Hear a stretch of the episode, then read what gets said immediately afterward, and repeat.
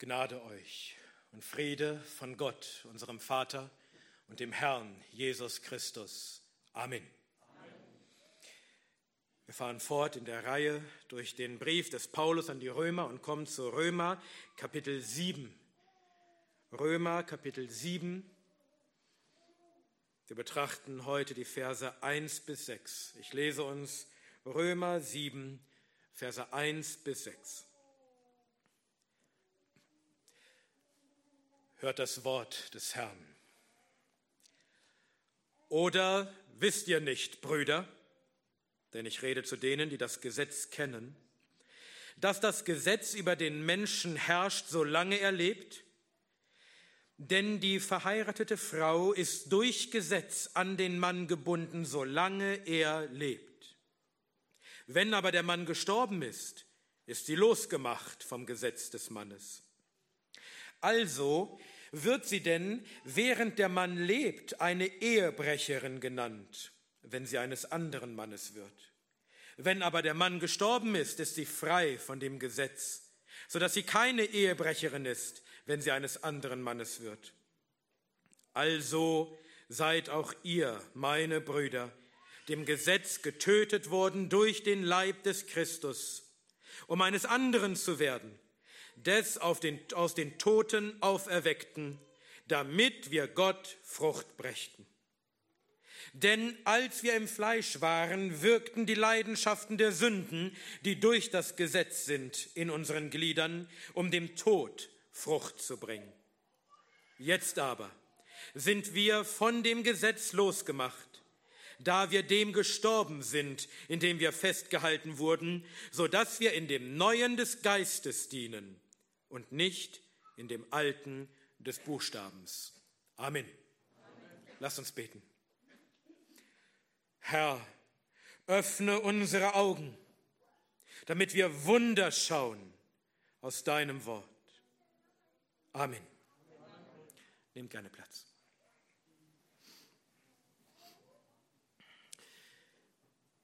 Im, Im letzten Kapitel hatte Paulus darüber gesprochen, dass ein Christ nicht mehr in Sünden lebt, sondern in Heiligung.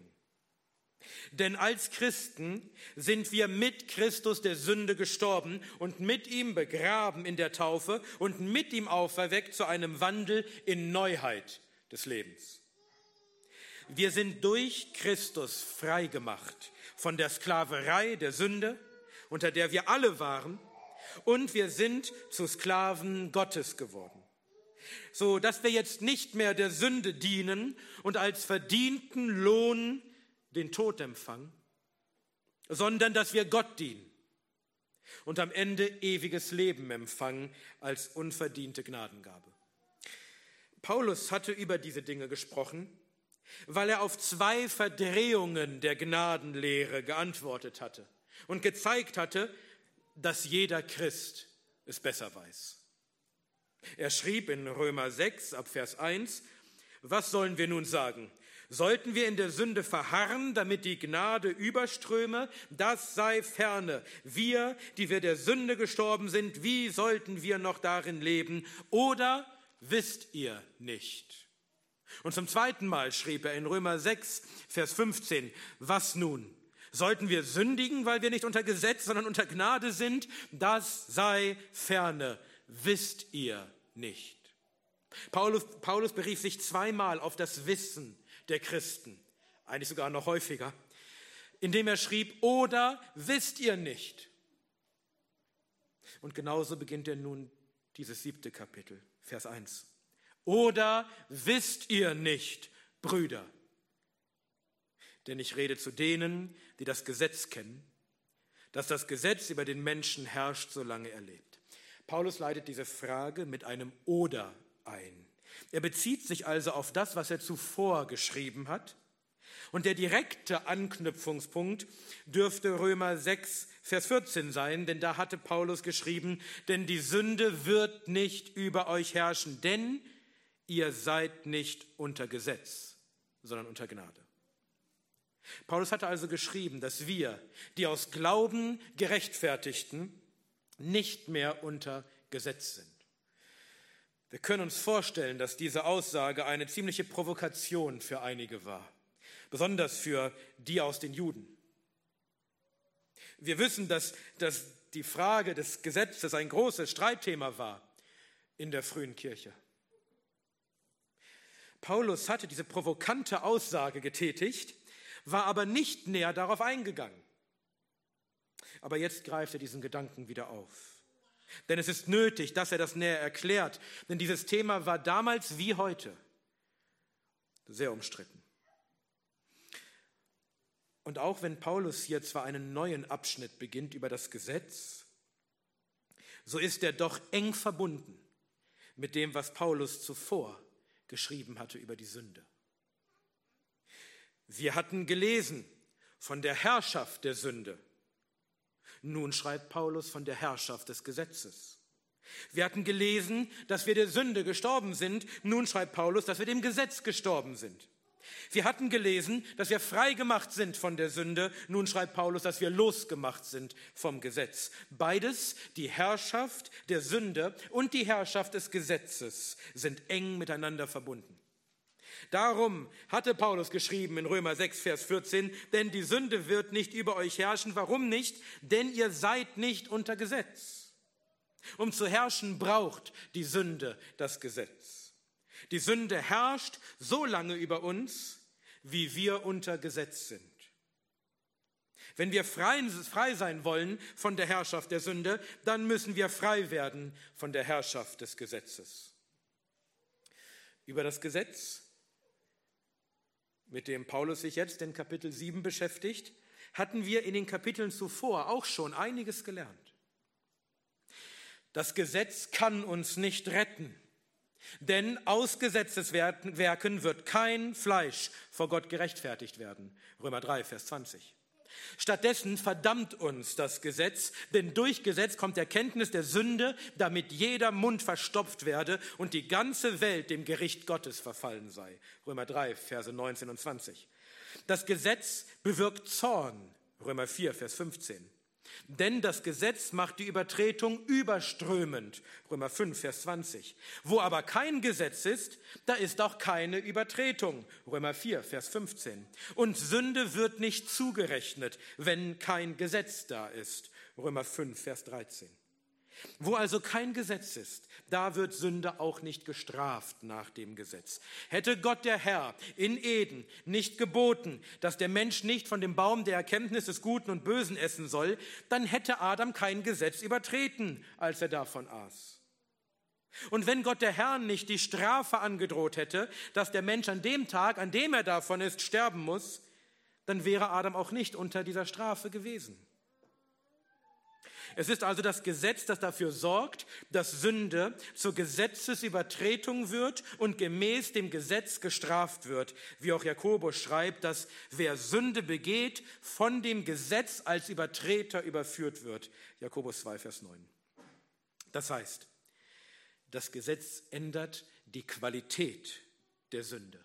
Denn es macht aus Sünde eine Übertretung des Gesetzes, die gemäß dem Gesetz gestraft wird. Aber darüber hinaus ändert das Gesetz auch die Quantität der Sünde. Es sorgt dafür, dass wir mehr sündigen. In unserem Predigttext schreibt Paulus, dass die Leidenschaften der Sünden durch das Gesetz sind. Römer 7, Vers 5. Ähnlich schreibt er später, dass das Gesetz jede Begierde bewirkt und dafür sorgt, dass die Sünde auflebt. Römer 7, Verse 8 und 9. Und deshalb spricht Paulus später auch von dem Gesetz der Sünde und des Todes, Römer 8, Vers 2, denn das ist es, was das Gesetz bewirkt, Sünde und Tod.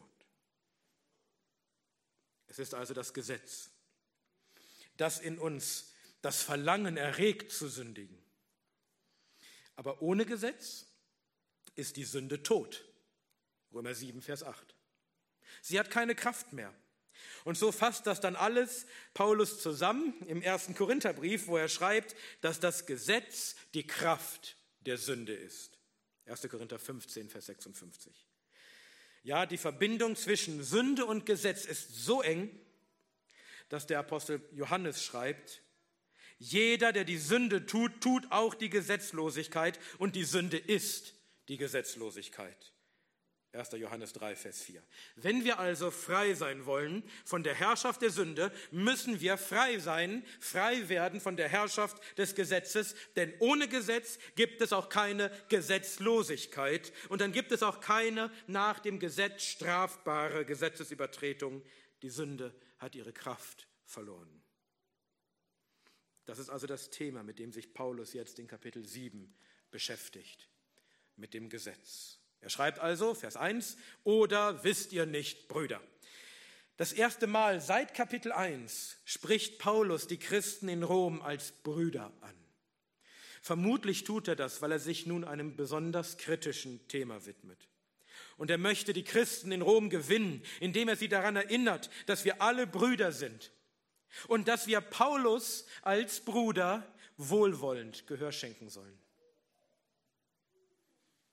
Was zeichnet die Brüder aus, die Paulus hier anspricht? Weiter Vers 1. Oder wisst ihr nicht, Brüder, denn ich rede zu denen, die das Gesetz kennen. Die Brüder, zu denen Paulus redet, kennen das Gesetz. In der Kommentarliteratur entfacht sich eine große Diskussion, die so ziemlich jeder Kommentar aufgreift. Eine Diskussion darüber, welches Gesetz und welche Brüder Paulus hier denn meint. Meint er das Gesetz Mose? Und redet er daher jetzt nur zu den jüdischen Christen? Meint er vielleicht das Naturgesetz und redet zu allen Christen? Meint er vielleicht sogar das römische Zivilgesetz? Nun, ich glaube, es ist ziemlich klar, Paulus redet hier zu allen Brüdern.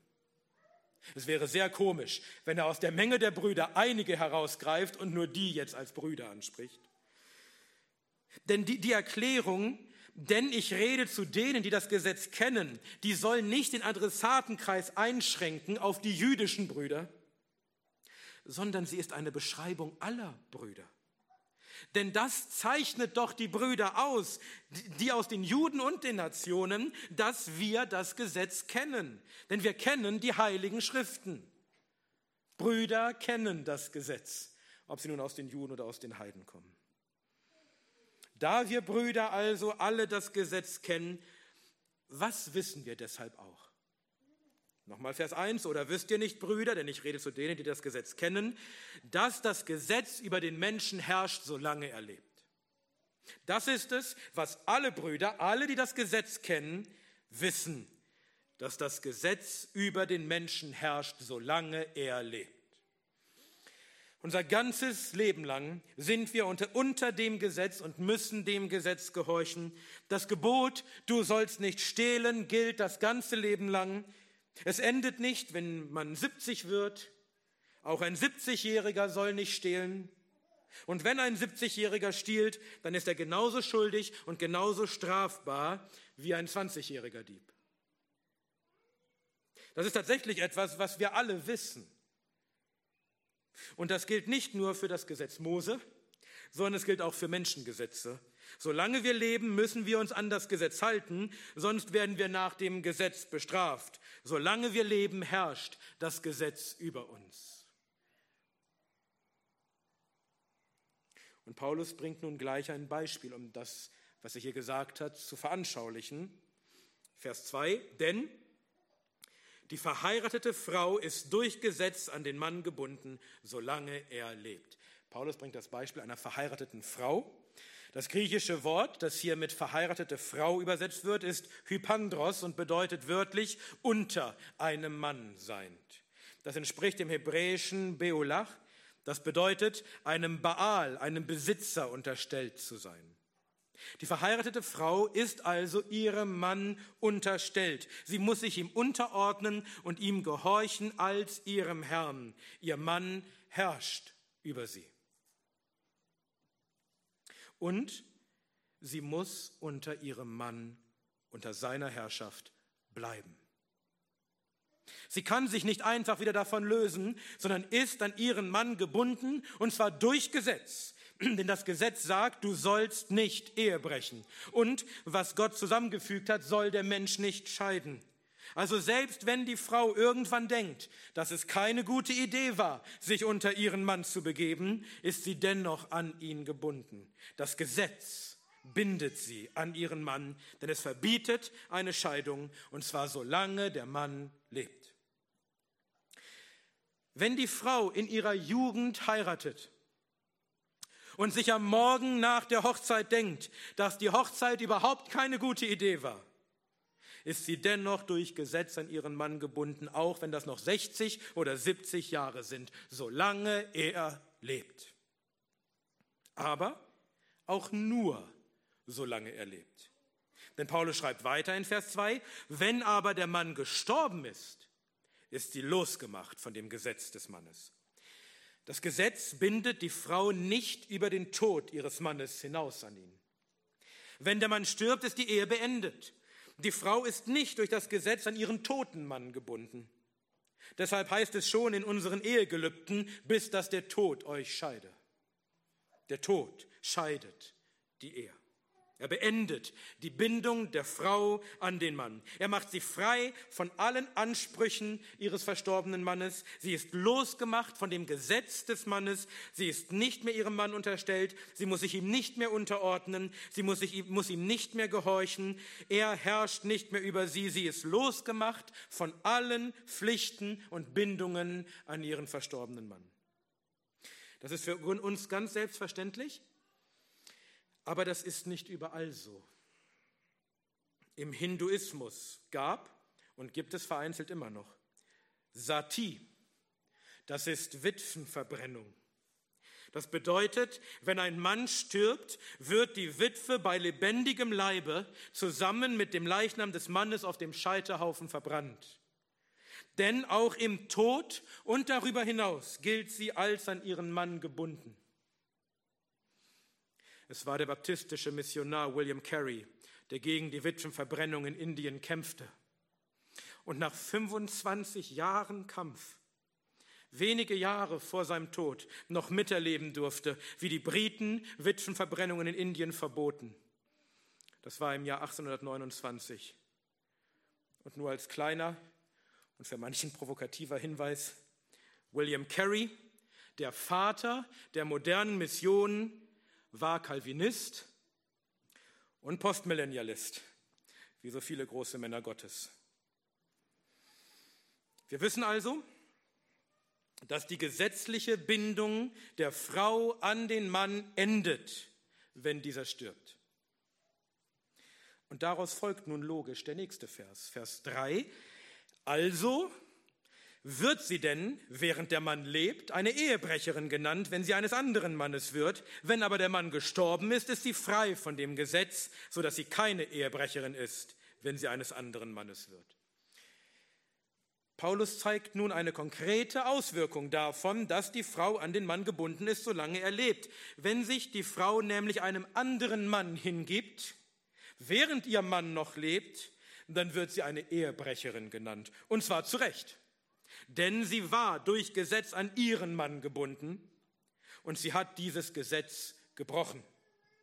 Sie wäre ihrem Mann allein zu Treue und Gehorsam verpflichtet gewesen, aber sie hat die rechtsgültige Ehe mit ihrem Mann gebrochen und damit hat sie eine todeswürdige Gesetzesübertretung begangen. Sie ist eine Ehebrecherin. Aber wenn der Mann gestorben ist, ist die Situation völlig anders. Also solange der Mann lebt, ist sie eine Ehebrecherin und ist es todeswürdig. Aber wenn ihr Mann gestorben ist, ist das völlig anders. Dann ist sie nämlich frei von der gesetzlichen Bindung an ihren Mann. Dann ist sie frei von dem Gesetz, das sie als Ehebrecherin überführte. Dann kann sie eines anderen Mannes werden, ohne das Gesetz zu übertreten, ohne eine Ehebrecherin zu sein.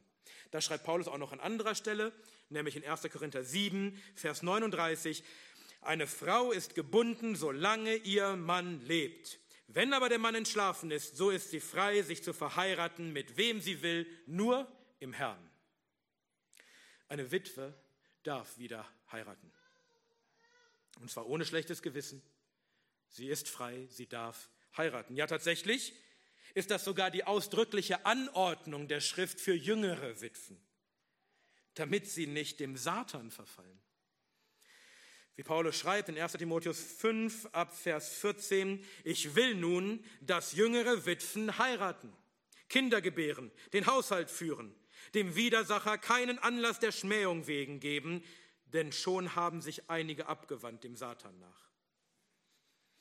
Also Witwen dürfen und jüngere Witwen sollen wieder heiraten. Nur am Rande bemerkt, einige Ausleger und Prediger kommen an dieser Stelle darauf zu sprechen, dass die Ehe ja nicht nur durch den Tod beendet werden könne, sondern ja auch durch Scheidung. Aufgrund von Hurerei oder aufgrund von Verlassenswerden durch einen Ungläubigen, wenn überhaupt. Wenn überhaupt, dann kann man diese Stelle nur als Beleg dafür heranziehen, dass die Schrift Ehescheidung jedenfalls durch die Frau niemals erlaubt sondern die Frau an den Mann gebunden ist, solange er lebt. Denn das ist das, was die Stelle hier sagt. Und nur der Tod die Ehe beendet. Das ist die Ansicht, die ich vertrete. Aber selbst da müssen wir vorsichtig sein, denn hier geht es Paulus um die Bindung eines Menschen an das Gesetz. Dies ist kein Lehrabschnitt über die biblische Zulässigkeit oder Unzulässigkeit von Scheidung und Wiederheirat. Wir müssen aufpassen, dass wir nicht eine komplizierte theologische Streitfrage anhand von Bibelstellen beantworten wollen, in denen es gar nicht um die Frage geht. Und leider kommt das immer wieder vor, auch bei Pastoren. Zurück zum eigentlichen Text. Nachdem Paulus nun geschrieben hat, dass das Gesetz über den Menschen herrscht, solange er lebt, und diese Aussage durch ein Beispiel aus der Ehe verdeutlicht hat, könnten wir jetzt ja fragen, wieso erzählt Paulus uns das überhaupt? will er uns einen Crashkurs in Jura geben. Aber jetzt kommt Paulus zur Anwendung auf uns. Vers 4. Also, seid auch ihr, meine Brüder, dem Gesetz getötet worden durch den Leib des Christus. Paulus spricht seine Leser noch einmal als Brüder an, dieses Mal sogar noch persönlicher und noch liebevoller als meine Brüder. Er erinnert an unsere Bruderschaft bei diesem kritischen Thema. Und er sagt, so wie die Frau durch den Tod des Mannes losgemacht ist vom Gesetz des Mannes und nun frei ist, eines anderen zu werden, so sind auch wir, die Brüder, durch den Tod losgemacht vom Gesetz, um eines anderen zu werden. Paulus schreibt, dass wir dem Gesetz getötet worden sind. Er schreibt also, dass wir tot sind. Nicht, dass das Gesetz tot ist. Das wäre ja die direkte Übertragung des Beispiels der Ehe gewesen. Der Mann stirbt, damit seine Herrschaft über die Frau endet. Aber nicht das Gesetz ist gestorben, damit seine Herrschaft über uns endet, sondern wir sind dem Gesetz gestorben. Der dahinterstehende Gedanke ist aber derselbe, der Tod beendet die Herrschaft des Gesetzes über uns wir sind nicht mehr unter Gesetz, wir sind frei von seiner Herrschaft, von seinen Ansprüchen durch den Tod. Hier müssen wir einen kurzen Einschub machen und klären, was es überhaupt bedeutet, dass wir nicht mehr unter Gesetz sind, dass wir dem Gesetz getötet sind. Denn es gibt Menschen, die diesen Text und andere Texte als Begründung nehmen, zu behaupten, das Gesetz hätte keinerlei Bedeutung mehr für Christen, weil wir unter Gnade sind. Das hat Paulus auch gesagt. Wir sind nicht mehr unter dem Gesetz. Wir sind unter Gnade. Wir sind dem Gesetz getötet, sind ihm gestorben. Also hat das Gesetz uns doch gar nichts mehr zu sagen. Das ist die Irrlehre des Antinomismus, der Gesetzlosigkeit. Wir glauben nicht an den Antinomismus. Wir glauben an die Theonomie, an die Fortgeltung des Gesetzes. Und als ich das geschrieben habe, habe ich überlegt, ich glaube, es ist nötig, mal eine Predigt nur zu diesem Thema zu halten. Wenn Gott will, werde ich das vielleicht tun.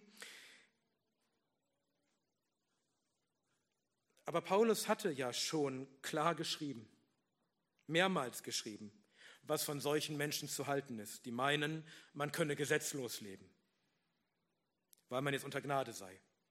Diese Menschen haben überhaupt nicht verstanden, was es heißt, ein Christ zu sein, was es heißt, der Sünde gestorben zu sein und damit der Gesetzlosigkeit gestorben zu sein.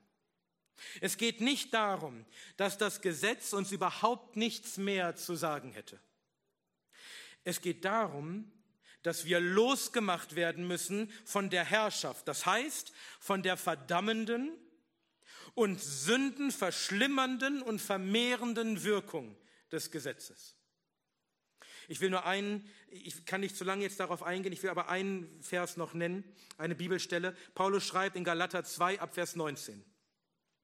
Denn ich bin durch das Gesetz, dem Gesetz gestorben, wie bei uns, dem Gesetz gestorben, damit ich Gott lebe. Ich bin mit Christus gekreuzigt und nicht mehr lebe ich, sondern Christus lebt in mir. Was ich aber jetzt lebe im Fleisch, lebe ich durch Glauben. Durch den an den Sohn Gottes, der mich geliebt und sich selbst für mich hingegeben hat. Ich mache die Gnade Gottes nicht ungültig, denn wenn Gerechtigkeit durch Gesetz kommt, dann ist Christus umsonst gestorben. Darum geht es. Wir sind dem Gesetz in dem Sinne gestorben, getötet worden, dass wir nicht mehr versuchen müssen, durch Gesetz Gerechtigkeit zu erlangen, sondern nun Christus leben können, im Glauben an ihn, der sich für uns hingegeben hat, um uns zu rechtfertigen, um uns gerecht zu machen aus Gnaden. Darum geht es dass der, das Gesetz nicht mehr über uns herrscht, dass nicht mehr diese schwere und untragbare Last auf uns ist, dass wir durch Gesetzeswerke vergeblich uns bemühen müssen, gerecht zu werden vor Gott. In dem Sinne sind wir dem Gesetz gestorben. Nicht in dem Sinne, dass das Gesetz uns überhaupt nichts mehr zu sagen hätte, denn das Gesetz selbst ist nicht tot. Wie gesagt, ich hoffe noch einmal ausführlicher über dieses Thema predigen zu können, inwieweit das Gesetz für uns heute gilt. Aber jetzt würde das zu weit führen. Wir sind also dem Gesetz in dem Sinne gestorben, dass wir nicht mehr versuchen müssen, durch Gesetzeswerke gerecht zu werden. Wie genau sind wir denn dem Gesetz gestorben? Paulus schreibt, wir sind dem Gesetz getötet worden durch den Leib des Christus. Das ist nichts Neues, was wir hier lesen. Paulus hatte das bereits im letzten Kapitel geschrieben, dass wir auf Christi Tod getauft worden sind, mit ihm gekreuzigt und mit ihm begraben in der Taufe in den Tod. Als Christus vor 2000 Jahren am Kreuz von Golgatha starb, da waren wir auf wundersame Weise in ihm und wurden mit ihm gekreuzigt und starben mit ihm. Und die offizielle Bestätigung davon passiert dann in unserem Leben mit unserer Taufe. Und so sind wir der Sünde gestorben, wie Paulus schrieb in Kapitel 6. Die Sünde herrscht nicht mehr über einen Toten. Und damals sind wir auch dem Gesetz gestorben, haben wir jetzt gehört. Und auch das Gesetz herrscht nicht mehr über einen Toten. Aber Paulus schreibt nicht einfach, dass wir gestorben sind, sondern dass wir dem Gesetz getötet worden sind.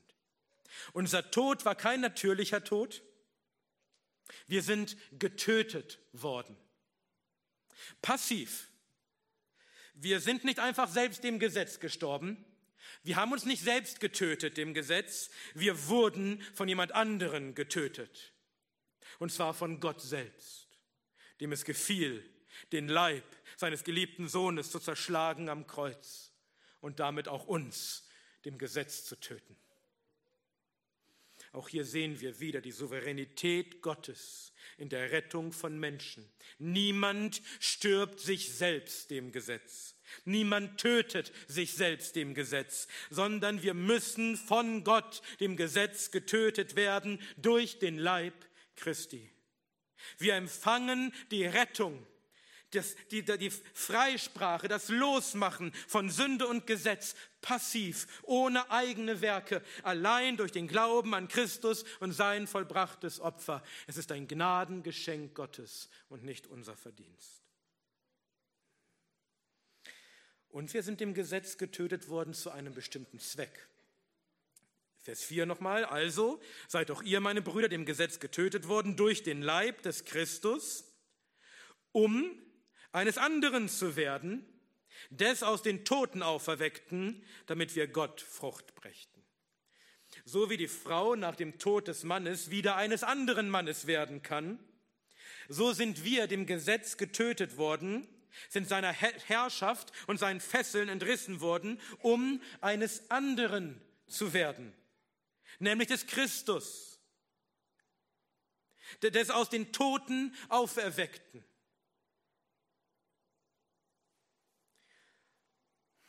Und wir sind sein geworden, damit wir Gott Frucht brächten. Auch dies ist nichts Neues. Paulus hatte, schon, hatte das auch schon geschrieben in Kapitel 6, dass wir eins gemacht sind mit Christus, damit wir, so wie er aus den Toten auferweckt worden ist, auch wir in Neuheit des Lebens wandeln, indem wir Gott leben in Christus Jesus. Und ein solches Leben bringt gute Früchte hervor. Soll es zumindest. Hier steht, damit wir Gott Frucht brächten. Ich hoffe, bei uns ist das nicht nur ein Brächten, sondern ein tatsächliches Bringen, dass es wirklich so ist in unserem Leben. Als wir noch unter der Sünde waren und unter dem Gesetz, da hatten wir auch Frucht, nämlich Scham und Schande und am Ende den Tod, wie wir letztes Mal gehört haben. Jetzt aber, von der Sünde freigemacht, losgemacht vom Gesetz, sind wir Christi geworden wir haben einen neuen Herrn. Wir gehören jetzt dem, der aus den Toten auferweckt ist. Er ist unser neuer Herr und wir sind seine gehorsamen Sklaven. Er ist unser neuer Eheherr, um im Beispiel zu bleiben, und wir seine gehorsame Braut. Und das alles zu dem Zweck, dass wir Frucht bringen sollen, und zwar Gott. Früher brachten wir dem Tod Frucht. Jetzt sollen wir Gott Frucht bringen. Denn, und das ist der letzte Zweck von allem, denn unsere Frucht verherrlicht Gott. Wie Christus sagt in Johannes 5, Vers 18, hierin wird mein Vater verherrlicht, dass ihr viel Frucht bringt. Ganz am Ende geht es also immer um die Herrlichkeit Gottes selbst. Oder wie Paulus schrieb in Kapitel 6, wir sind Gott zu Sklaven geworden und haben nun als Frucht Gehorsam und Gerechtigkeit zur Heiligkeit. Aber warum war es nötig, dass wir dem Gesetz getötet werden und, und Christi werden, damit wir Gott Frucht bringen können? Hier kommt die Begründung, Vers 5. Denn als wir im Fleisch waren, wirkten die Leidenschaften der Sünden, die durch das Gesetz sind, in unseren Gliedern, um dem Tod Frucht zu bringen. Also entweder bringst du Gott Frucht oder du bringst dem Tod Frucht. Und früher brachten wir alle dem Tod Frucht und nicht Gott. Früher das schreibt Paulus hier, als wir im Fleisch waren. Was meint Paulus damit? Und immer wenn man etwas liest von, von Fleisch und von Geist, dann denkt man vielleicht häufig, das ist irgendwas Geheimnisvolles, keiner kann genau wissen, was das ist. Nein, es ist nichts Geheimnisvolles, sondern es ergibt sich klar aus dem Zusammenhang. Paulus spricht die ganze Zeit darüber, dass wir nicht mehr unter dem Gesetz sind, weil wir dem Gesetz getötet worden sind. Als wir im Fleisch waren, meint also die Zeit, als wir noch unter Gesetz waren. Das wird auch ganz deutlich, wenn wir kurz auf den nächsten Vers schauen. Der beginnt nämlich wie folgt, Vers 6. Jetzt aber sind wir von dem Gesetz losgemacht. Das ist also der direkte Gegensatz. Jetzt sind wir von dem Gesetz losgemacht. Als wir im Fleisch waren, waren wir noch nicht vom Gesetz losgemacht. Wir glaubten noch nicht an Christus, waren noch nicht mit ihm gekreuzigt und gestorben und auferstanden zum neuen Leben. Als wir im Fleisch waren, da waren wir noch unter dem Gesetz. Und zwar in dem Sinne, wie wir gerade gehört haben, dass wir dem Gesetz jetzt gestorben sind, nämlich da versuchten wir noch, durch das Halten der Gebote gerecht zu werden vor Gott. Dass das gemeint ist, besteht auch ein Blick in den Galaterbrief. Dort schreibt Paulus in Galater 3 Abvers 2, dies allein will ich von euch lernen. Habt ihr den Geist aus Gesetzeswerken empfangen oder aus der Kunde des Glaubens? Seid ihr so unverständig? Nachdem ihr im Geist angefangen habt, wollt ihr jetzt im Fleisch vollenden? Das Fleisch ist das, was durch Gesetzeswerke, durch eigene menschliche, fleischliche Kraft und Anstrengung gerecht werden will vor Gott. Und man ist erst dann nicht mehr im Fleisch, wenn man in Christus ist durch den Glauben. Dann empfängt man den Geist, von dem Paulus gleich noch sprechen wird. Und so schreibt Paulus auch in Galater 5, Vers 24, die aber des Christus sind, haben das Fleisch gekreuzigt, samt den Leidenschaften und den Begierden. Als wir also noch im Fleisch waren, als wir noch nicht im Gesetz getötet worden waren, als wir noch nicht mit Christus gekreuzigt waren und gestorben waren, als wir noch nicht gerechtfertigt waren durch Glauben allein, da wirkten die Leidenschaften der Sünden in unseren Gliedern. Was meint Paulus mit den Leidenschaften der Sünden? Benedikt Peters beschreibt es gut. Leidenschaften sind Dinge, die wir erleiden. Dinge, die an uns geschehen, die stärker sind als wir. Leidenschaften der Sünden bedeutet demgemäß, dass der Drang zum Sündigen so stark ist, dass wir ihm erliegen. Auch das hatte Paulus bereits geschrieben in Kapitel 6, dass die Sünde herrschte in unserem sterblichen Leib, als unser Herr, als unser Sklaventreiber, dem wir gehorchen mussten. Sie herrschte in unserem sterblichen Leib, um seinen Begierden zu gehorchen wir haben gelesen, dass wir unsere eigenen Glieder der Sünde dargestellt haben zu Waffen der Ungerechtigkeit. Wir sehen also immer wieder diese, diese enge Verbindung zwischen Sünde in Kapitel 6 und Gesetz in Kapitel 7. Die Leidenschaften der Sünden wirkten also in unseren Gliedern. Sie hatten Kraft, wirksame Kraft. Sie bewirkten etwas. Sie herrschten über unsere Glieder. Sie gebrauchten sie zu sündigen Taten. Und dadurch brachten sie dem Tod Frucht. Wie Paulus auch schon geschrieben hatte in Römer 6, Vers 21. Welche Frucht hattet ihr denn damals von den Dingen, über die ihr euch jetzt schämt, als wir noch Sünden, Sklaven der Sünde waren? Denn ihr Ende ist der Tod. Das Ende der Leidenschaften der Sünden, der Herrschaft der Sünde in unseren Gliedern ist der Tod, denn der Lohn der Sünde ist der Tod. Oder wie Jakobus schreibt, Jakobus 1, Vers 5, wenn die Begierde empfangen hat, gebiert sie die Sünde, die Sünde aber, wenn sie vollendet ist, gebiert den Tod. Und diese wirksamen, todbringenden Leidenschaften der Sünde, sie sind durch das Gesetz. Sie, sie existieren durch das Gesetz. Dadurch erhalten sie ihre wirksame Kraft. Wie wir schon am Anfang gehört hatten, dass das Gesetz bewirkt, dass unsere Begierde erweckt wird und die Sünde auflebt. Warum? Ich will nicht so viel vorgreifen. Paulus geht darauf noch ein im, im Folgenden dann. Aber nicht etwa, weil das Gesetz böse wäre, sondern weil wir so böse sind, dass wenn wir wissen, etwas ist verboten, wir es erst recht tun wollen. Welches, welches große Verlangen hätte Eva haben sollen? Wie hätte die Schlange sie verführen sollen, von einem Baum zu essen, von dem es nicht verboten gewesen wäre? Aber weil es verboten war, wurde es interessant. Und Eva fragte sich, warum ist das eigentlich verboten? Was wird wohl geschehen, wenn ich doch davon esse?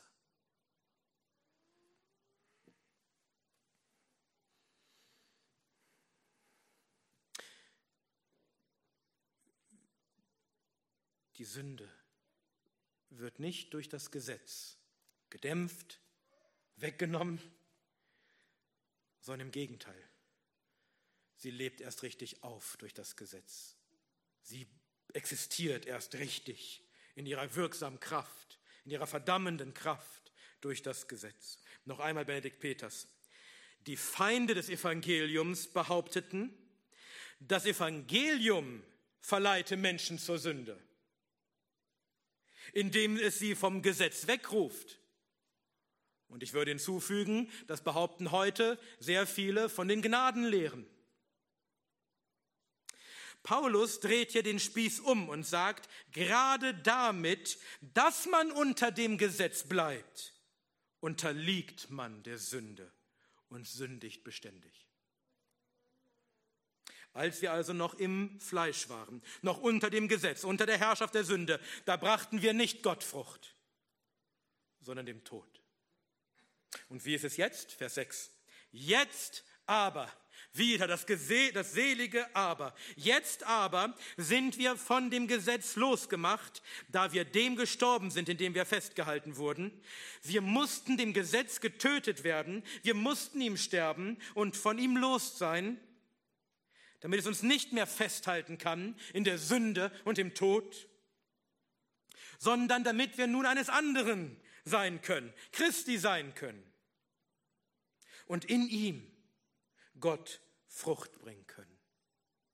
Und Gott sei Dank für dieses Jetzt aber. Gott sei Dank, dass er uns losgemacht hat, dass er uns getötet hat, dem Gesetz,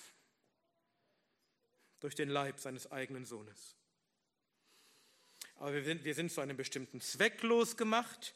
Wir haben schon gehört, dass unser Zweck ist, dass wir Gott Frucht bringen sollen.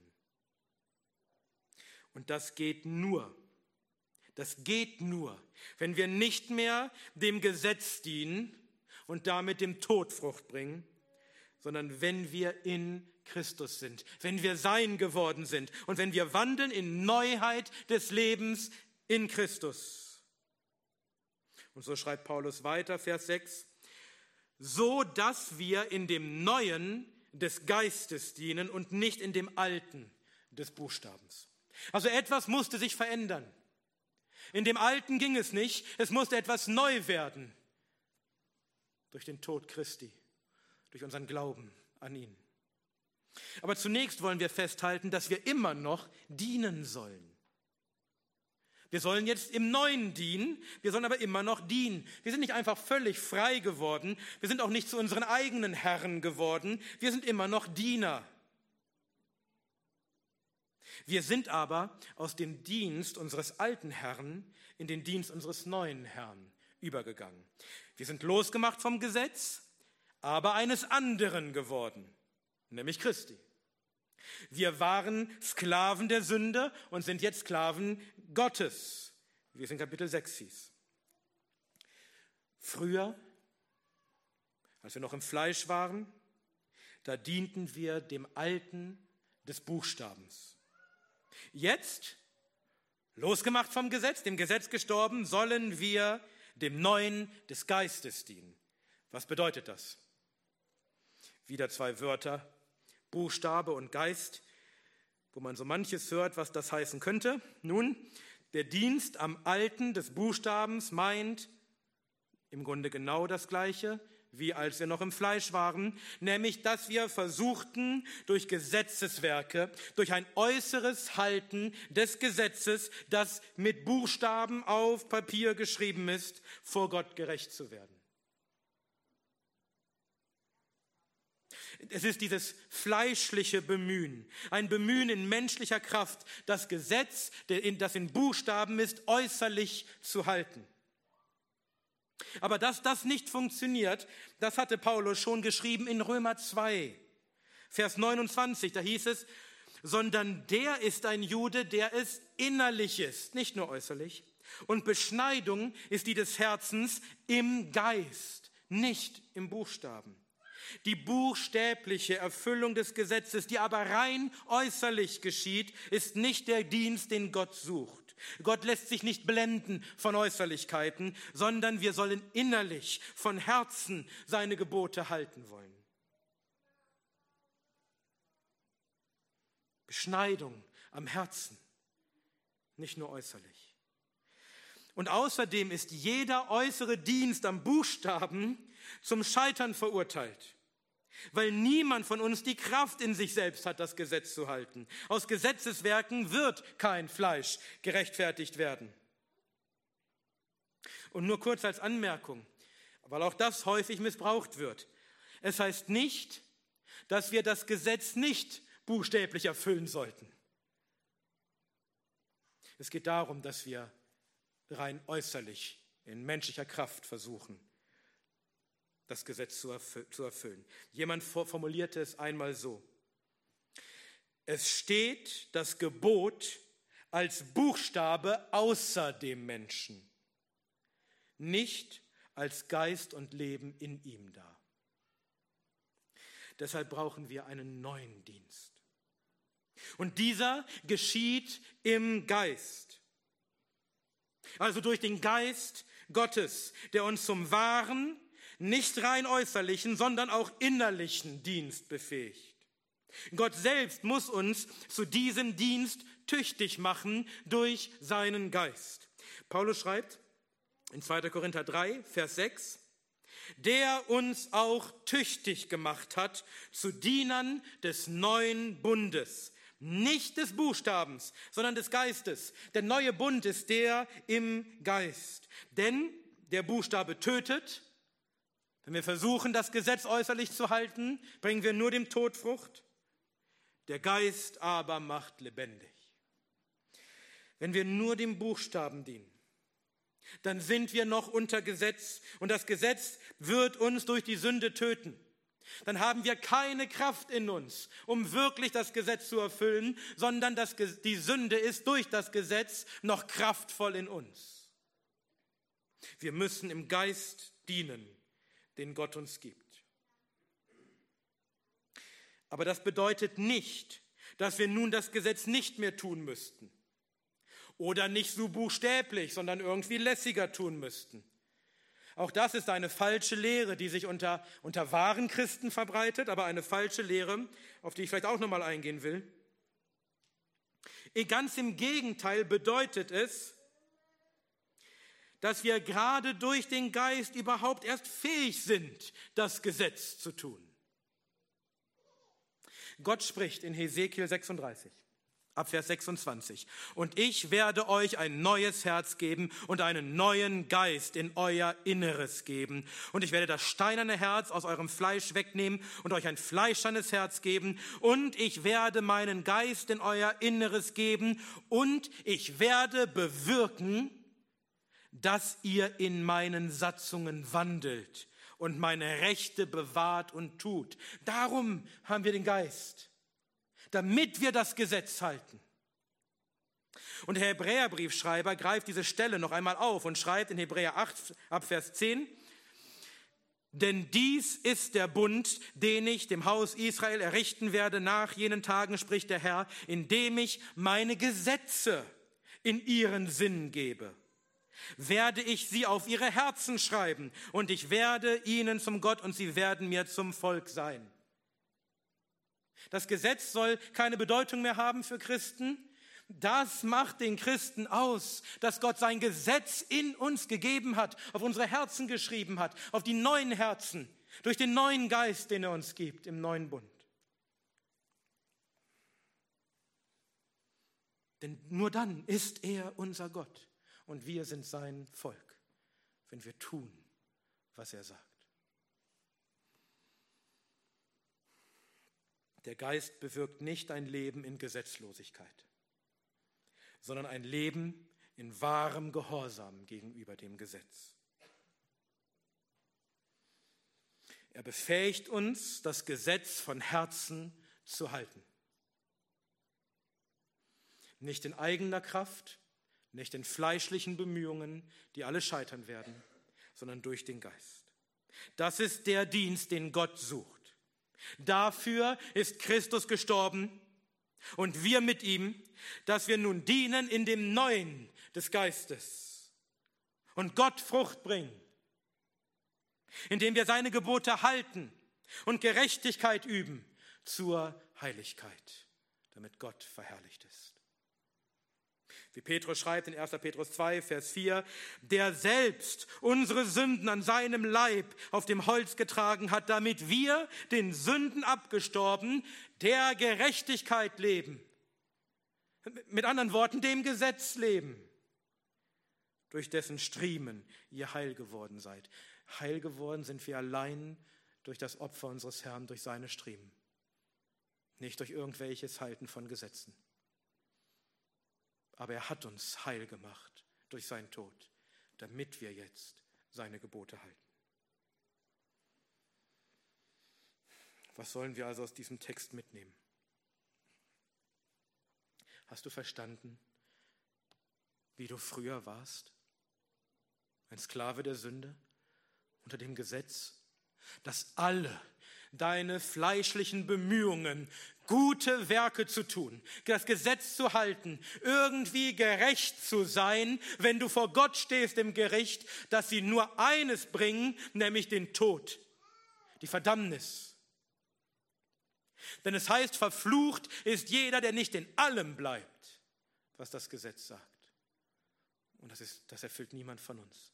Wir sind alle Sünder, damit alle verflucht. Verstehst du, wie dein, wie dein Zustand war? Dass du Dinge getan hast, die du dich schämen solltest und die dich in den ewigen Tod verdammt hätten. Verstehst du, dass du gerettet bist, dass du frei gemacht bist von der Herrschaft der Sünde, losgemacht von dem verdammenden Gesetz und das nicht durch irgendetwas, was du selbst getan hättest, sondern allein durch die Gnade Gottes, durch den Leib seines Sohnes, den er hingegeben hat für uns, an dem er unsere Sünden getragen hat am Kreuz, damit wir frei gemacht sind, getötet. Verstehst du, was er getan hat für dich? Verstehst du, welche Last er von deinen Schultern genommen hat? Dass du nicht mehr versuchen musst, durch Gesetzeswerke gerecht zu werden, sondern dass du gerechtfertigt bist, allein aus Gnaden durch den Glauben an den allein gerechten Jesus Christus.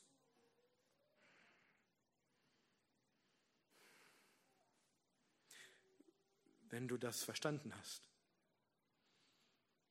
muss man dann wirklich noch über eine Anwendung sprechen? Ist nicht klar, dass du Gott von Herzen danken solltest? Dass du ihn preisen solltest, so wie es auch hieß in Kapitel 6, Gott aber sei Dank.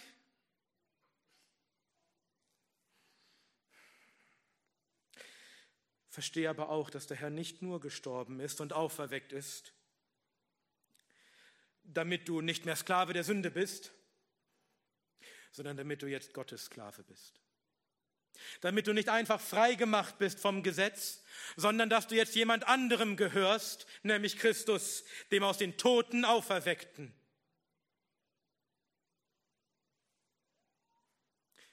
Ja, dann lebe auch Gott in Christus. Bringe Gott Frucht. Lass es nicht so sein, dass man am Ende über dich sagen muss, er war frei gemacht, damit er Gott Frucht brächte sondern dass man sagen kann, und er brachte Gott Frucht. Gehorche Gottes Geboten. Tue sein Willen. Tue das Gesetz. Aber nicht um gerecht zu werden, sondern weil du gerechtfertigt bist, weil du den Geist hast weil du auferweckt bist mit Christus zum Wandel in Neuheit des Lebens. Du bist losgemacht vom Gesetz, frei von der Kraft der Sünde. Du bist nun in Christus und nun kannst du ihm dienen. Nicht im Alten des Buchstabens, das hat nicht funktioniert, sondern im Neuen des Geistes, den er dir gegeben hat. Er hat dir alles gegeben, was du brauchst, alle Kraft, alles, was nötig ist, damit du leben kannst für Gott. Damit du Frucht bringen kannst. Damit du seine Gebote halten kannst. Du hast die Kraft dazu. Du bist ein Adler und kein Huhn falls ihr euch erinnert an eine der älteren Predigten.